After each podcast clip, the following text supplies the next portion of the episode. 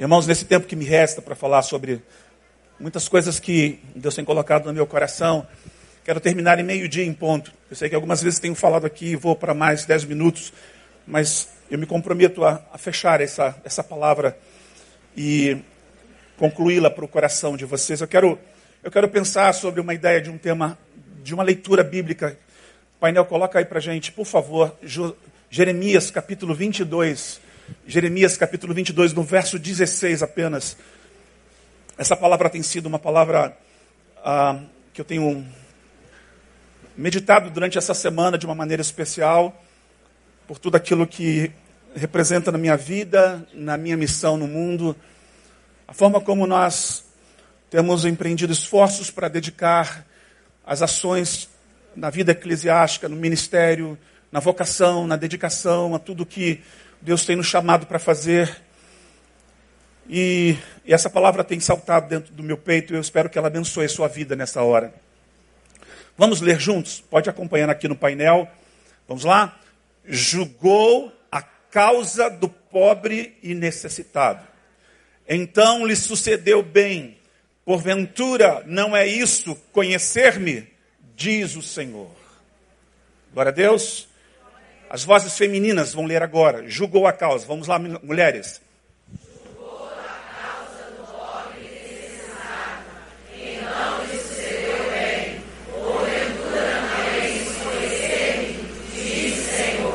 Os homens agora. Julgou a causa do pobre e necessitado. Então lhe sucedeu bem. Porventura não é isso conhecer-me, diz o Senhor. Por tudo que nós estamos vendo no mundo, no mundo religioso chamado cristão, a forma como as coisas estão se estabelecendo nos nossos dias, eu tenho chegado à conclusão de que a maioria de nós ainda não conhece o Deus que diz seguir. É como se nós estivéssemos diante de um altar de um Deus desconhecido. É como se nós estivéssemos entrando, entrando como Paulo entrou em Atenas, ali naquele panteão de deuses, e encontrasse um altar de um Deus desconhecido, de uma relação com uma entidade com a qual não aprendemos nos relacionar, que tenta se revelar a nós, mas que ainda assim por alguma razão, estamos sendo impedidos de encontrarmos-nos com ela. Não é porque ele não quer se manifestar. É por causa da gente. É por causa de mim, de você. É por causa da forma como nós decidimos. E esse poder de decisão está em nós. O ser humano é a única espécie criada por Deus, dentre as milhões de espécies, que tem o poder de decisão, de escolhas, de dizer sim e não. Nós não somos marionetes, nós não somos manipulados por Deus, jamais fomos, jamais seremos. Deus respeita para esse grupo criado, que são os seres humanos, que são especialíssimos demais para ele. É a excelência da sua criação. E é excelente porque tem essa autonomia. Eu falo para uma igreja. Eu falo para a igreja. Falo para uma igreja porque aqui os betanenses que congregam nessa igreja e para todas as outras representadas, assim dizendo, institucionalmente falando. Mas para a igreja de Cristo, aonde essa palavra vai alcançar, e eu não sei como ela vai chegar a muitos lugares, porque nós temos uma mídia aqui que produz conexões com pessoas, e hoje, por conta da mídia, palavras são proliferadas como sementes. E a minha esperança nessa manhã é, de alguma maneira, tentar revelar um pouco mais de um Deus desconhecido, ou de um Deus que tentamos muitas vezes até conhecer, mas o ignoramos quando entendemos palavras como essa.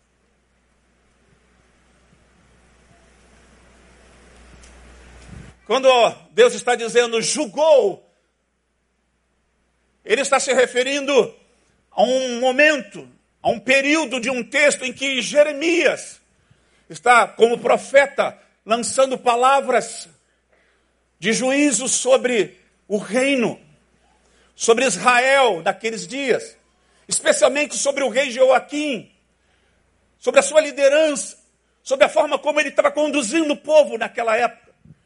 O povo de Deus estava prestes a viver o cativeiro. Eles estariam interrompendo todo um período que Deus havia preparado com muito carinho, desde lá do Egito, quando Deus chamou Moisés e disse: Moisés, eu ouvi, eu desci e eu vou mudar a história de Israel. Deus pega, depois de 420 anos de é, escravidão no Egito, e prepara toda a libertação do povo para que eles estejam entrando na terra prometida. Vem Josué, e o faz. Deus usa a vida de Josué e de Caleb de uma maneira espetacular.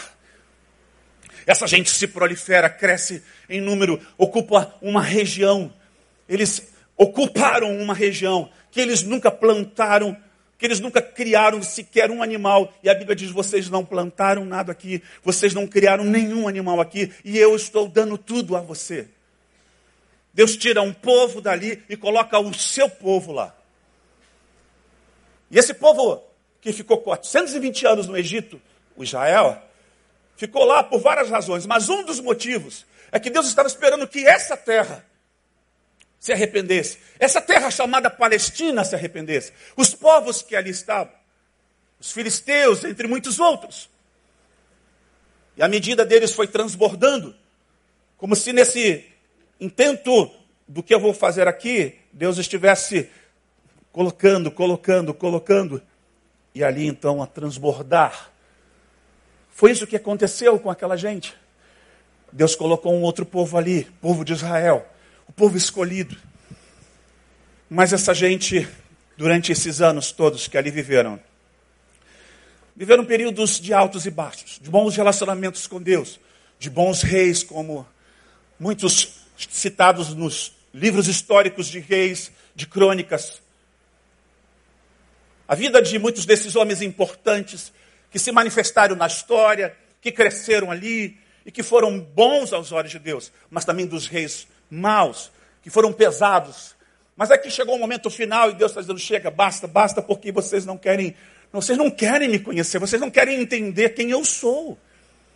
E Deus está dizendo exatamente isso. Então, quando aí, nós vamos para essa palavra julgar, eu quero pegar palavra por palavra, porque o meu sermão nessa manhã ele vai estar correspondendo exatamente a essa parte do texto. Eu quero destrinchá-lo para você. Julgar é, portanto, tomar uma decisão em relação a alguma coisa. É considerar a alguma coisa. É dar rumo a. É apontar uma direção. É liderar uma ação. É mobilizar em prol de alguma coisa. E ele está dizendo: julgou uma causa. Julgou uma causa. Ou a ideia de que nós temos da palavra de Deus aqui é, é ter uma causa para viver. Martin Luther King vai citar: quem não tem uma causa pela qual morrer, não tem motivo para viver. Diga isso comigo. Quem não tem uma causa pela qual morrer, não tem motivo para viver. Não é que precisa ser morto, não, viu, gente? Mas é que não há uma perspectiva de vida. Mas é bem verdade também que mesmo os egoístas, eles têm uma causa, a sua. Legislam em causa própria. Os narcisistas, não diferentes, que usam os outros, mas fazem por causa da sua imagem. Ter uma causa é ter uma razão para existir, é ter uma meta, é ter um propósito. As perguntas que a gente pode fazer nessa manhã a respeito desse texto é que Deus está chamando a atenção que se o rei tivesse julgando uma causa nessa direção que o texto está nos mostrando, ele iria bem, mas ele estava buscando seus próprios interesses. Ele estava ignorando as coisas mais importantes para Deus. Quando ele diz, julgou a causa, e agora ele vai falar do pobre e do necessitado, ele está falando a, respeito de uma realidade que é presente no mundo desde que mundo é mundo. Quem é uma pessoa necessitada? E quem é o pobre? Necessitado é uma pessoa que está passando por uma necessidade, que pode ser temporal ou duradoura. Não necessariamente um necessitado é um pobre, algumas vezes. Porque, veja, imagina uma pessoa que tenha bilhões e ela esteja com uma doença incurável e ela esteja internada numa UTI. Ela é ou não é uma pessoa necessitada? O dinheiro não pode comprar a cura. Por mais caro que o remédio fosse, ele teria dinheiro para pagar. Mas não pode, porque não está à venda a sua cura. Essa pessoa, nesse momento da vida, por mais rico que ela seja, ela é uma pessoa necessitada necessitada de cura. Mas o texto está apontando para as pessoas que vivem manutenção de necessidade o tempo todo, porque elas não têm para onde ir. Elas não só estão doentes, elas também não têm dinheiro, elas não têm quem as acolha. E o pobre? Bom, pobre você já sabe, né? Suponho. Pobre é alguém que não tem. Não tem o quê? Segundo as Nações Unidas, como saber se alguém é pobre? O meio mais popular se baseia nos rendimentos que estejam abaixo da linha de pobreza estabelecida pelo Banco Mundial, que atualmente é alguém que vive com menos de sete reais por dia. Tenta imaginar. Você que faz conta de cabeça, depois chega em casa, pega uma calculadora, soma os teus rendimentos mensais de vida por dia. Uma pessoa pobre, considerada pelo Banco Mundial pobre, é alguém que vive com menos de sete reais por dia. Mas isso não é a única coisa que estabelece alguém pobre no mundo. Há uma outra ideia que eles chamam de multidimensional, que é um diagnóstico que a ONU faz junto com o Banco Mundial para observar os dez critérios de uma pessoa pobre. Escute: nutrição, se ela tem acesso a uma boa alimentação, ao alimento básico do dia a dia. Mortalidade infantil é a segunda coisa. Anos de estudo. Quanto tempo uma pessoa nessas condições passa numa escola? Até que base, que série ela vai avançar na vida? Frequência escolar não é só estar matriculada mas muitas vezes porque não tem recursos para acessar a escola. Seja porque não tem o transporte, ou porque com fome nem de casa pode sair para aprender. É ruim estudar com fome, sim ou não, gente? É horrível. A única coisa que você pensa é em comer. E alguém abre um pacote de biscoito, todo mundo olha. E fica louco para poder dar uma beliscada, nem que seja numa pontinha de sal ou de açúcar. Quem já passou por essa experiência na vida, não estou falando de fominhas e famintos, né? mas desse período na vida, todo mundo, na escola, quem de nós? Mas essas pessoas, elas permanecem nessa linha constante, elas não conseguem subir desse processo. Mais uma, entre as dez tem mais. Combustível para cozinhar. A ONU faz uma leitura de pessoas que não têm acesso a combustível para produzir os alimentos. Nem todo alimento vem pronto. As frutas estão prontas, mas a maioria das coisas não dá para comer cru. Não é? Você pega um pacote de arroz e abre, por mais que você doe uma cesta básica para alguém, se ela não tem dinheiro para comprar gás, e quanto é que está o bujão de gás vocês que compram sabe como é que está? Quanto? 70 reais.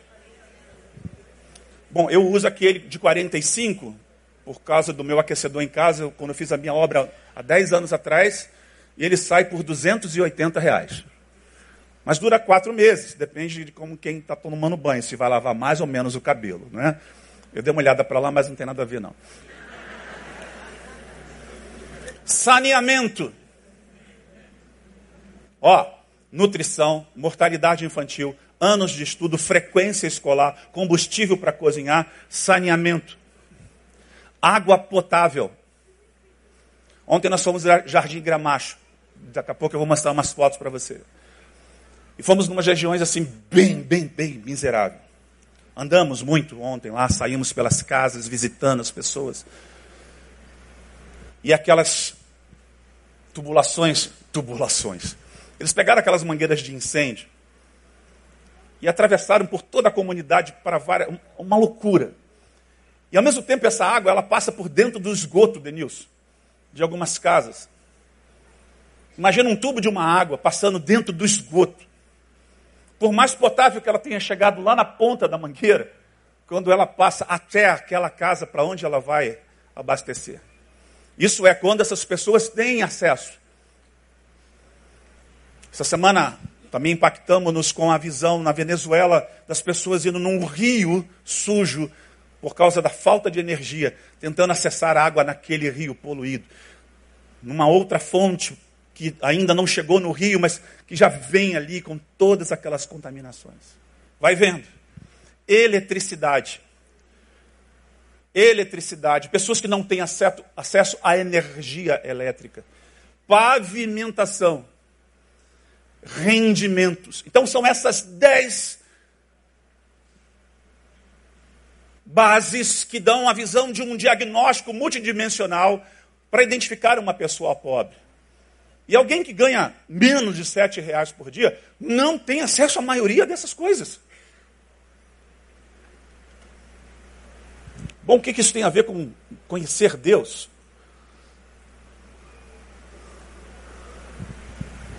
Eu tenho entendido, irmãos, que se eu não participo da necessidade do pobre e do necessitado, se eu não julgo a causa do necessitado, do pobre, se eu não estou envolvido com ela, eu não sei quem é Deus.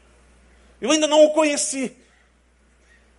Nós temos nos alegrado com a possibilidade de nos envolvermos com essas atividades de uma igreja que serve, que entendeu o seu propósito do mundo. Quando a gente fala uma igreja que serve, a gente está entendendo que tem um bom grupo dela que está interagindo, que está envolvido. Mas muitos de vocês não sabem o que é isso na prática. Apenas na visão virtual. São apenas contempladores desse processo, ainda.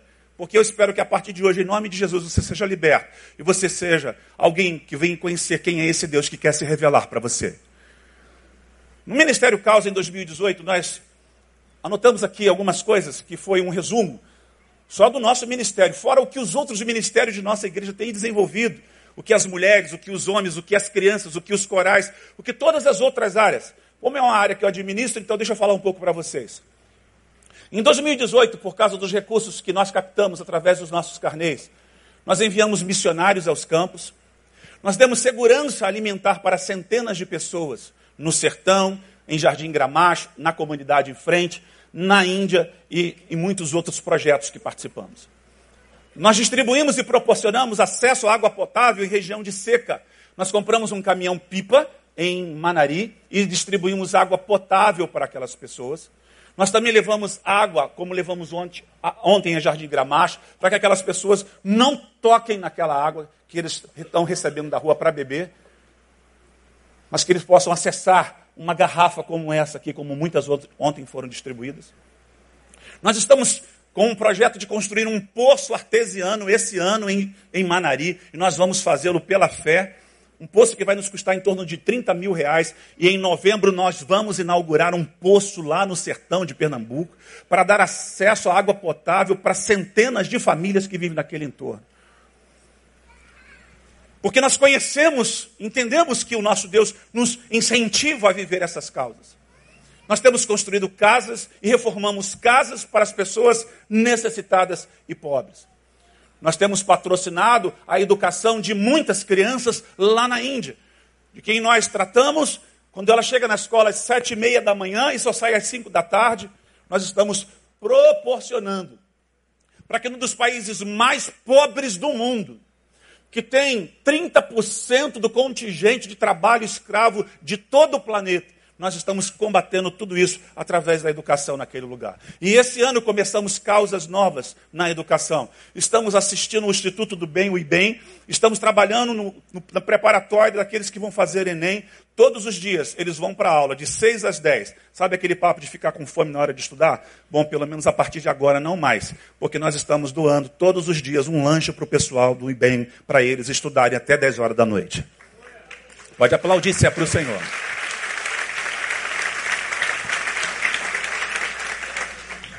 Nós estamos trabalhando agora com a igrejinha, que é a nossa nova causa.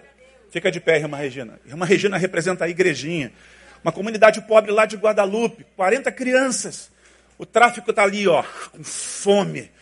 As milícias estão lá, ó, tentando devorar essas crianças. O diabo todo dia se levanta para matar e roubar e destruir aquelas vidas. Mas nós temos lá um pessoal que está vivendo a resistência e fazendo um presente na vida daquelas pessoas. E agora nós também abraçamos essa causa com todo o material escolar daquelas crianças, com tudo que elas precisam para o universo delas de educação, para a alimentação delas. Eu entendo um Deus prático, gente. Essa relação de uma verticalização o tempo todo. Eu fui pregar numa igreja esses dias que fui convidado porque eles disseram, pastor, nós somos uma igreja há mais de 50 anos aqui. E nós abandonamos missões. Foi essa expressão que eu ouvi de quem me convidou para falar esses dias nessa igreja. É assustador de como as pessoas estão distanciando dos projetos originais de dizer que seguem a Deus. Nosso nome pode ser até de Deus, mas se não houver Deus presente, não tem nada a ver com os planos divinos para nós. Bom, o Causas está aí tentando minorar o mal. Temos dado acesso a tratamento de saúde, enviando profissionais da área. Compramos medicamentos, equipamentos, patrocinamos tratamento de pessoas enfermas nessas áreas. Ontem, em Jardim Gramacho, nós levamos optometristas, levamos uma clínica geral, nós levamos enfermeiras, nós levamos dentistas. E dezenas de pessoas tiveram acesso a isso por um cuidado de voluntários que tem se doado para essa obra. Estou vendo o irmão Odilon ali atrás, da Ótica Shalom, que sempre tem enviado a sua equipe, mandou a Michele. Michele é sua filha, não é, Odilon? E ela foi lá com mais um rapaz, e eles fizeram 20 exames gratuitos e vão doar 20 óculos para aquelas pessoas. Para que crianças, que talvez até estejam comendo, talvez até já estejam com seu transporte pago, mas elas não estão enxergando porque a sua visão está comprometida e a partir de agora elas terão acesso também a um, a um instrumento que possa dar a ela a possibilidade de ver melhor, de poder ver as letras, de poder estudar nos livros, de poder se debruçar num preparatório, porque nós podemos transformar mundos a partir dessas ideias, dessas colaborações. Temos combatido o tráfico humano na Índia, o tráfico de órgãos, trabalho sexual de crianças que têm sido compradas e que têm sido colocadas em casas resgate, e onde elas têm começado a trabalhar novos processos na sua vida, se tornando gente. É isso que é, na nossa visão, fazer a diferença no mundo. É isso que nós entendemos julgar a causa do pobre e do necessitado. Temos colaborado com outros projetos em parceria na inclusão social. Temos trabalhado para que essas pessoas que não têm acesso por suas deficiências, por sua limitação, os PCDs, pessoas com deficiência, para que elas possam se restabelecer no mundo.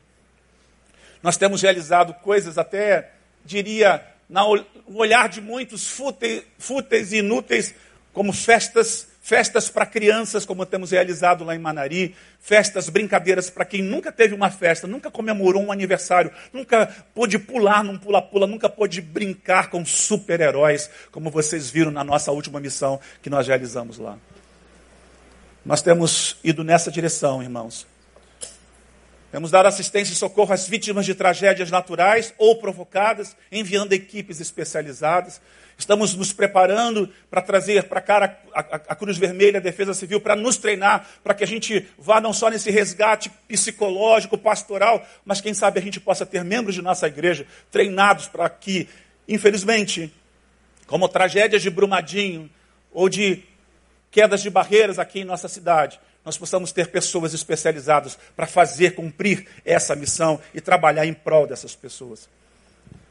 Nós temos salvo muita gente através da pregação do Evangelho, servindo pessoas sem uso da palavra, muitas vezes, gerando um testemunho expressivo da nossa fé e que tem produzido perguntas como: quem é o Deus que vocês servem? E esse é o papel do sal no mundo: provocar sede, gerar esse desejo, essa vontade de receber dessas águas divinas. E nós somos coparticipantes disso. É isso que nós entendemos julgar a causa do pobre e do necessitado. Quando nós pensamos no que vem pela frente, dos desafios do mundo, nos assusta em princípio, mas a certeza de que podemos ir para além dele. Deus tem nos mobilizado, tem nos dado recursos, tem enviado gente capacitada. Eu começo hoje um tempo de oração e de preparação com a quercência do nosso pastor para em abril do ano que vem nós introduzirmos um trabalho na África, no Malawi, onde nós vamos levar médicos para uma região afastada da capital, onde pessoas nunca em suas vidas tiveram acesso a um médico, a um enfermeiro, a um dentista.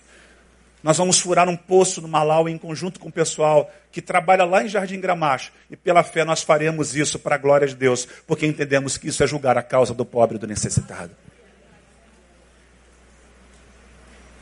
São 277 vezes que a Bíblia menciona a palavra pobre. Quantas vezes, irmãos? 277. Há um interesse de Deus por essa gente. Há um olhar especial do nosso Deus Todo-Poderoso para essas pessoas. É interessante quando a gente olha para o próprio Deus, que encarnou o pobre que encarnou no meio de pessoas simples e que morreu entre condenados que roubavam porque eram pobres. Não justifica o roubo, mas há uma leitura bíblica que a gente precisa considerar. Provérbios 31 diz: Senhor, não me dê as riquezas para que eu não me esqueça de ti. Mas também, Senhor, não me permita viver a pobreza a ponto de roubar-te. É uma oração por uma vida justa. Mas muitos pobres os fazem. E aqueles que pobres morreram ao lado do nosso Senhor roubavam, porque também precisavam de alguma forma recorrer a alguma coisa. Foram condenados. E o nosso Deus, encarnado, morre no meio deles. Eu sei que a Bíblia não nos manda só aos pobres. Os ricos também merecem ouvir o Evangelho. Os ricos precisam dessa mensagem. Mas é sempre bom lembrar que Jesus disse que é muito difícil o rico entrar no reino dos céus. Porque o rico tem um cartão de crédito. Quando ele está estressado, ele vai no shopping, ele viaja para onde ele quer, ele vai entrando num mundo de compras, de compras, de compras. É bem verdade que isso não satisfaz a humanidade. Quando se fala de Deus e de um Deus que tem um olhar especial para pobre, rico não gosta. Mas, ao se converter, o rico Zaqueu desceu depressa pela ordem de Jesus, envergonhado pelo que ele fez durante toda a sua vida. Talvez pelo seu próprio filho que batia em casa e dizia: Pai, os meus colegas fazem bullying comigo porque o Senhor é cobrador de impostos. E eles não brincam comigo porque o Senhor é alguém que os rouba. Talvez Zaqueu estivesse incomodado por isso, e por isso que subiu naquela figueira brava. Quando Jesus aparece e diz, ei, desce aqui, eu vou para tua casa hoje, eu vou pousar lá.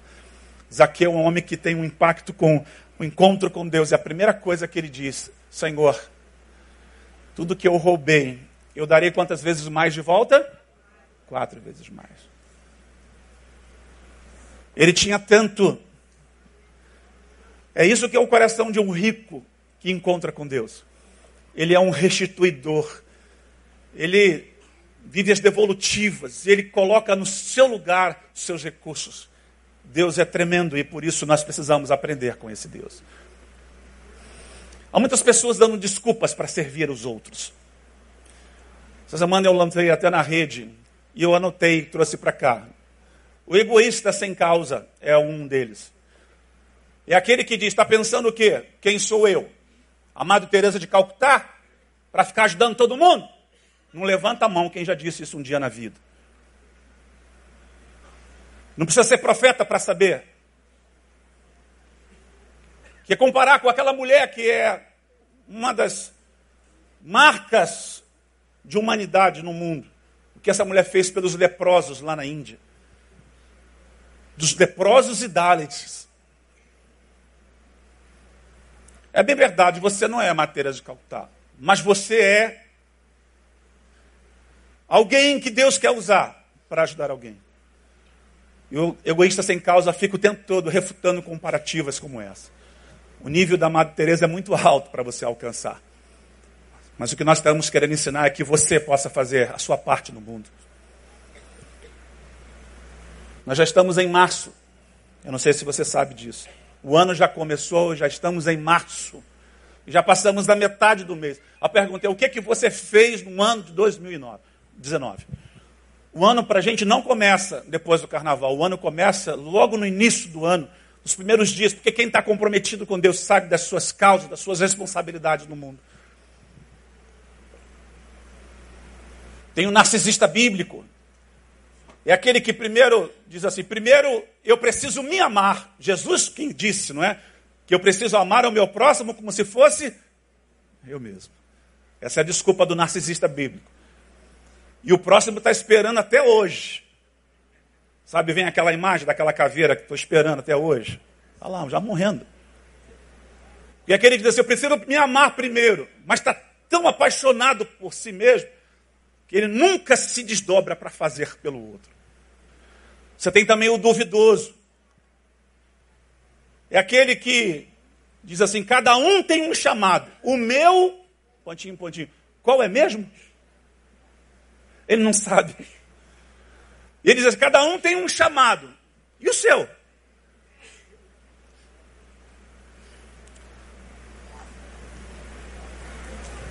Painel, você pode colocar Deuteronômio capítulo 15, versículo 11.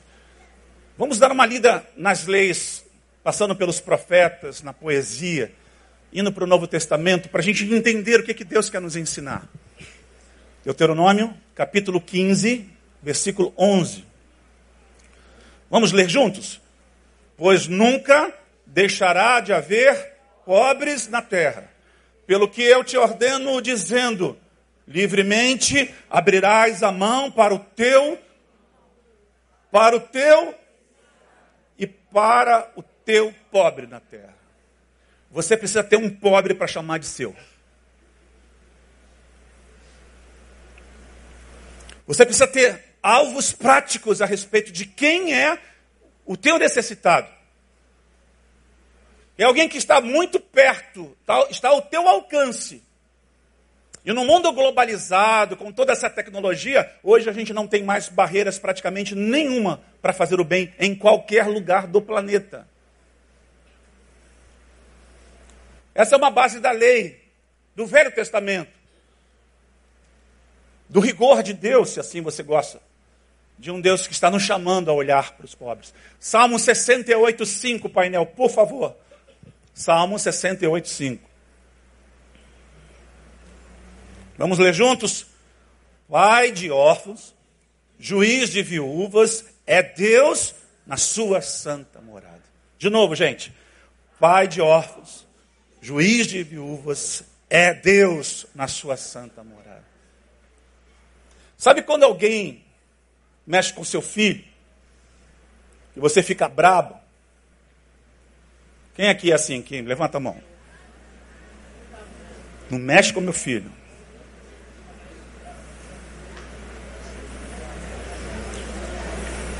Não mexe.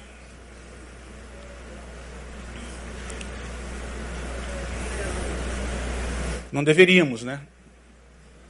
Mas na intenção de protegê-los, Batíamos até para violência às vezes. Eu me lembro quando eu era criança, eu estava sentado numa piscina, no sítio paulista, quando ali era clube. Eu era muito criança. Eu estava sentado na beira da piscina. Meus tios e primos, meu pai, a gente ali. Um homem queria mergulhar na piscina. E o clube vendeu mais títulos do que deveria. Um homem decidiu mergulhar e queria um espaço. Quem você acha que ele escolheu para derrubar dentro da piscina e depois se atirar? Eu. Tinha sete anos de idade. E era na parte funda. Eu ainda não sabia nadar. O meu pai se levantou, viu minha mãe descascando laranja e pegou a faca da mão da minha mãe. A minha mãe gritou e disse: Por favor, segurem ele. Um homem, na tentativa de ajudar, foi e pegou a faca da mão do meu pai na lâmina e puxou. Quando meu pai viu o sangue na mão do pacificador, ele acordou. Estancou o ardor da violência que lhe subiu. E aí o pessoal do Deixa Disso tirou o cara de lá. Já tinha saído da piscina, não morri, estou aqui. A gente serve um Deus que diz assim: Eu sou o pai dos órfãos. Só que Deus usa a sua igreja para cooperar com eles. Há um lugar importantíssimo dessas pessoas no mundo para o coração de Deus. Alguns são órfãos de pais vivos. Quando eu vejo esse menino Guilherme e a história dele lá em Suzano, ele era um menino órfão de pais vivos. Não justifica nenhum mal que esse garoto tenha feito, nada. Sua mãe perdidas nas drogas, seu pai, criado pelos avós que fizeram um papel de pais. A sua avó morre há dois meses atrás, se eu não me engano. E a revolta vai nascer agora num outro nível no seu coração. Por tudo que ele está consumindo na internet, por tudo que ele está vivendo nos jogos, por tudo que ele sofreu durante toda a sua vida e ele faz o que ele fez. Nós precisamos cuidar desses meninos. Quando sua igreja fala do trabalho dos adolescentes, leve a sério o trabalho dos adolescentes da sua igreja. Essa semana eu vi o Caio Fábio falando de um moço que escreveu no seu programa para ele, dizendo: Muito obrigado, Caio, porque eu era para fazer igual o Guilherme. Eu estava planejando cometer uma tragédia, um assassinato num grupo de pessoas que praticavam bullying contra mim. Mas você tem ensinado a palavra do perdão, você tem nos ensinado a palavra do Cristo que ama. E por causa disso, eu perdoei essas pessoas e agora eu estou caminhando no caminho novo. Nós precisamos ser uma igreja que faça um papel para ir na direção de Deus, porque se você não cuida dos órfãos, você está indo contra Deus. Se você entende que Deus é o juiz das viúvas, e ele julga a causa das viúvas, e nós não somos responsáveis de cuidar dessas viúvas sobre a face da terra. Algumas religiões, irmãos, emitem um esforço terrível contra as viúvas na Índia, uma prática que já não é mais prática comum nas grandes cidades indianas, mas era uma prática antiga do hinduísmo. A viúva era obrigada a se lançar no fogo onde o corpo do marido estava consumindo o seu corpo. E ela deveria se lançar na chama viva. Porque ela sabia que ela seria alguém desamparada na sociedade. Deus é juiz das viúvas. Atente para isso.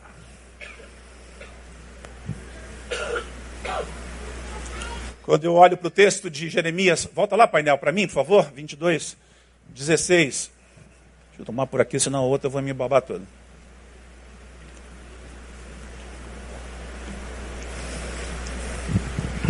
Julgou a causa do pobre e necessitado, então lhe sucedeu bem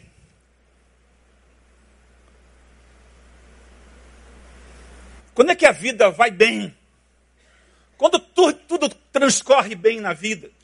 O que é que Deus está dizendo? Então lhe sucedeu bem. Ou então Deus está dizendo numa outra versão: tudo transcorrerá bem na sua vida. Quando você julgar a causa do pobre. Deus está querendo dizer que a partir de agora você não vai ter mais problemas na vida, que você não vai ter mais dificuldade. Não, não, não é isso. É que Deus abençoa quem cuida do pobre. Há um salmo que diz que Deus afofa a cama do doente daquele que cuidou do pobre durante a sua vida. Há um consolo especial para quem viveu a sua vida cuidando dos outros. é ter a mão divina a nosso favor, irmãos. É ter a sua aprovação acima de tudo. É estar debaixo da sua bênção. É extrair seu sorriso. É fazer a Ele, quando Ele diz que você faz a um desses pequeninos, a mim vocês estão fazendo. E é ter a mão de Deus ao nosso favor. Como é bom ser abençoado com paz no coração, quando estamos vivendo a razão certa da nossa existência. Quando vivemos debaixo daquelas causas que são divinas para nós. A quem, com quem dedicamos esforços da contribuição das transformações dos seus mundos. Esse é o projeto original de Deus para nós. E o texto segue dizendo: julgou a causa do pobre e do necessitado, então lhe sucedeu bem. Porventura não é isso conhecer-me? Deus está perguntando: você quer me conhecer? Você quer saber quem eu sou? Você quer saber quem é esse Deus que você diz seguir? Você quer saber quem é esse Deus que está nas canções muitas vezes? Você quer que eu me revele a você? Quando conhecemos alguém, anotei algumas coisas aqui que me vieram à mente. Quando eu digo que conheço alguém, pode ser por alguns desses motivos, ou por alguma dessas diretrizes. Apresentação. Quando eu conheci a minha esposa, eu fui apresentado por uma amiga dela que disse: Essa é a Ana Cláudia. E graças a Deus por esse dia. Né? A gente pode conhecer alguém por revelação. Há aqueles que têm o dom e vem alguém que parece ser alguma coisa e que não é, e por discernimento de espírito a gente saiba as suas intenções. Ou o próprio Deus que se revela a nós por meio de Cristo Jesus. Também podemos entender uma terceira coisa, uma metodologia para conhecer alguém é a instrução, ou seja, eu me dedico a estudar aquele assunto e eu vou descobrindo sobre quem aquela leitura está me remetendo ao conhecimento de alguém que está sendo apresentado. Bom, nós temos a Bíblia, nós temos a escola bíblica dominical. Há muitas pessoas que passaram 30 anos na escola bíblica dominical e que já leram a Bíblia dezenas de vezes e se orgulham muito disso. Mas elas não passam de parasitas existenciais. Porque conhece apenas um Deus nessa dimensão. E não é só isso que nos revela Deus mas nós podemos conhecer também por instrução. Podemos conviver com pessoas e a partir da convivência, que é uma quarta forma de conhecer pessoas, nós descobrimos quem elas são. Tem gente, por exemplo, que dorme com o inimigo. Namora uma pessoa, noiva, noiva, e casa, e quando casa descobre uma outra pessoa. Uma coisa é aquela pessoa que vai na casa da sogra ou do sogro e que aparenta alguma coisa. Eu aconselhei uma mulher que um dia me procurou, pastor Denilson, e ela veio confessar para mim, uh, isso no meu primeiro ministério, que ela casou com alguém que ela não conhecia. Na noite de núpcias, o marido dela disse para ela: Olha, bom, eu me casei com você, eu agora a tenho, você é minha. Escuta essa, Márcio e Érica, vocês que estão aí à frente disso. A partir de hoje você não irá mais à igreja sem a minha ordem. E esse homem não fez só isso, entre muitas coisas, ela contou para mim de que ele a obrigou, a obrigou a ter relação com terceiras pessoas na cama, porque ele era um senhor sobre ela. Com medo e das ameaças, essa mulher conviveu com este homem por muitos e muitos anos. E ela só teve coragem de me contar isso quando seu marido morreu. Às vezes você não conhece com quem você está se relacionando. A convivência te leva a descobertas. O problema é que eu vejo as pessoas convivendo com Deus numa dimensão que é muito fragmentada, de um processo que não se estabelece muitas vezes. E deixa eu correr. Por último, também é a avaliação como metodologia para conhecer alguém. Para terminar, então, quando é que eu conheço a Deus? Em primeiro lugar, quando eu faço a sua vontade. Olha um texto que confronta tudo isso que nós estamos dizendo aqui de uma maneira muito interessante. Mateus capítulo 7, painel, rapidinho aí. Mateus 7, versículos 21 a 23. Mateus capítulo 7, vamos juntos. Nem todo que me diz, vamos lá, igreja, Senhor, Senhor, entrará no reino dos céus, mas aquele que faz a vontade de meu Pai que está nos céus, passa. Pode ir. Vamos lá? Muitos me dirão naquele dia: Senhor, Senhor, não profetizamos nós em teu nome? E em teu nome não expulsamos demônios? E em teu nome não fizemos muitos milagres? Vai. Então lhes direi claramente: nunca vos conheci, apartai-vos de mim, vós que praticais a iniquidade. Quando eu conheço a Deus? Quando eu faço Sua vontade. Porque nesse texto você tem três coisas aqui que parecem se tornar espirituais e relevantes na vida de muitas pessoas. O problema não é a profecia, o problema não é a libertação de endemoniados, e o problema não é milagre, é a forma como nós tratamos essas três áreas. Porque profecia esvaziada de prática não nos leva a lugar nenhum. Agapo viu uma fome em Atos 11, 26, e os discípulos resolveram cuidar das pessoas que estavam famintas. O profeta vê, é o oráculo, mas o povo conecta. Uma igreja conectada a um mundo real. Uma libertação que não passa da página 2. Porque deixa eu falar uma coisa para você. É meio complicado tirar demônio de algumas pessoas. Mas com autoridade você manda embora. Amém ou não amém, queridos? O problema não é só os demônios que saem. O problema é tornar essa pessoa humana. E quem quer viver humanidade junto com essas pessoas? Por isso que não passa da página 2. Então muita gente brilha nesse mundo de libertação porque faz o que dá mais espetáculo. E principalmente aos demônios. Normalmente não é o nome de Deus ou o nome da pessoa que está usando o nome de Deus para isso. Em terceiro lugar, milagres como negócio. Porque é possível ser um canal de milagres, mas usá-lo como negócio. Estão aí as igrejas é, que estão explorando a fé das pessoas, como aquele louco lá na África que botou um cara num caixão forjou uma ressurreição, macumunado com as funerárias e filmado. E a cara do cara que ressuscita é a coisa mais engraçada desse mundo. O cara levanta do caixão, levanta em nome de Jesus. Sabe aqueles bonecos que você aperta? É isso aí. Terceiro lugar, quando conhecemos Deus? Eu pulei já? Quando nos tornamos mais humanos. Vamos ler por último 1 João 3,10 e a gente vai embora agora. Quatro minutinhos aqui. Pode botar aí, painel? 1 João 3,10. Vamos juntos, igreja? Nisto são manifestos os filhos de Deus e os filhos do diabo. Quem não pratica a justiça não é de Deus, nem que não ama a seu irmão. Se eu digo que ama a Deus, mas não ama meu irmão, eu sou um? E nós estamos mentindo muito. É a manifestação dos filhos de Deus no mundo e é dos filhos do diabo. Entende? Quando Deus está julgando Joaquim aqui, em Jeremias 22, 16, fica claro para você?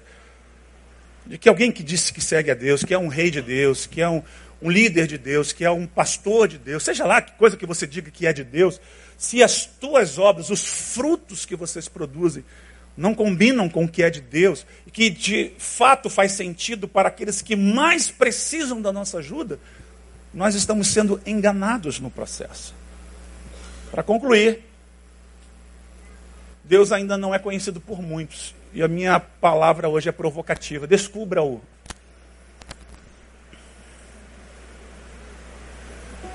Descubram.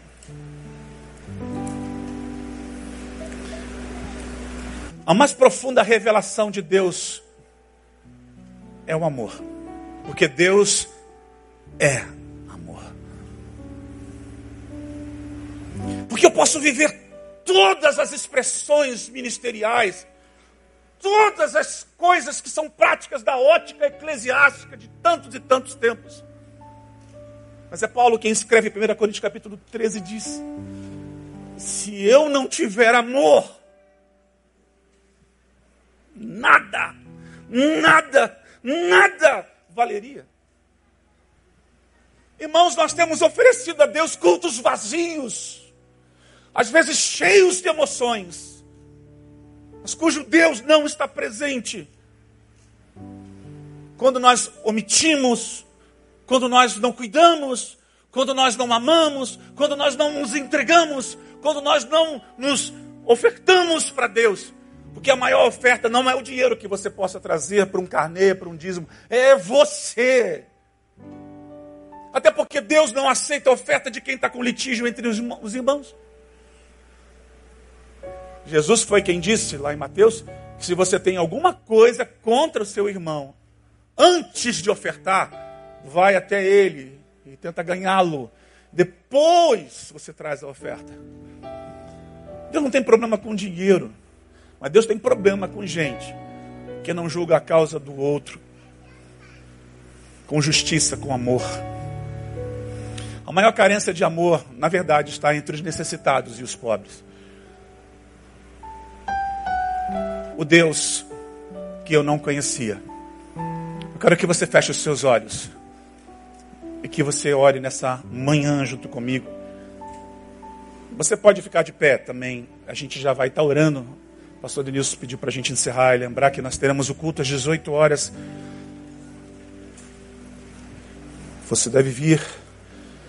Mas eu quero que você de pé fique de pé, mas feche os seus olhos. E que você se lembre um pouco da sua vida agora. Feche os seus olhos, olha para dentro de você. A gente precisa meditar que tipo de fé estamos tendo nesse Deus. Julgou a causa do pobre e do necessitado, e tudo correu bem. Não seria isso conhecer-me? Diz o Eterno, diz o Senhor. Senhor, nessa manhã nós reunimos aqui em Teu nome, cantamos, ofertamos, oramos, abraçamos, choramos, rimos e vamos para as nossas casas. A maioria, diria, todos nós praticamente neste lugar, tem alguma coisa para comer e não vão conhecer fome, não hoje. E tu sabes quantos não terão o que comer hoje.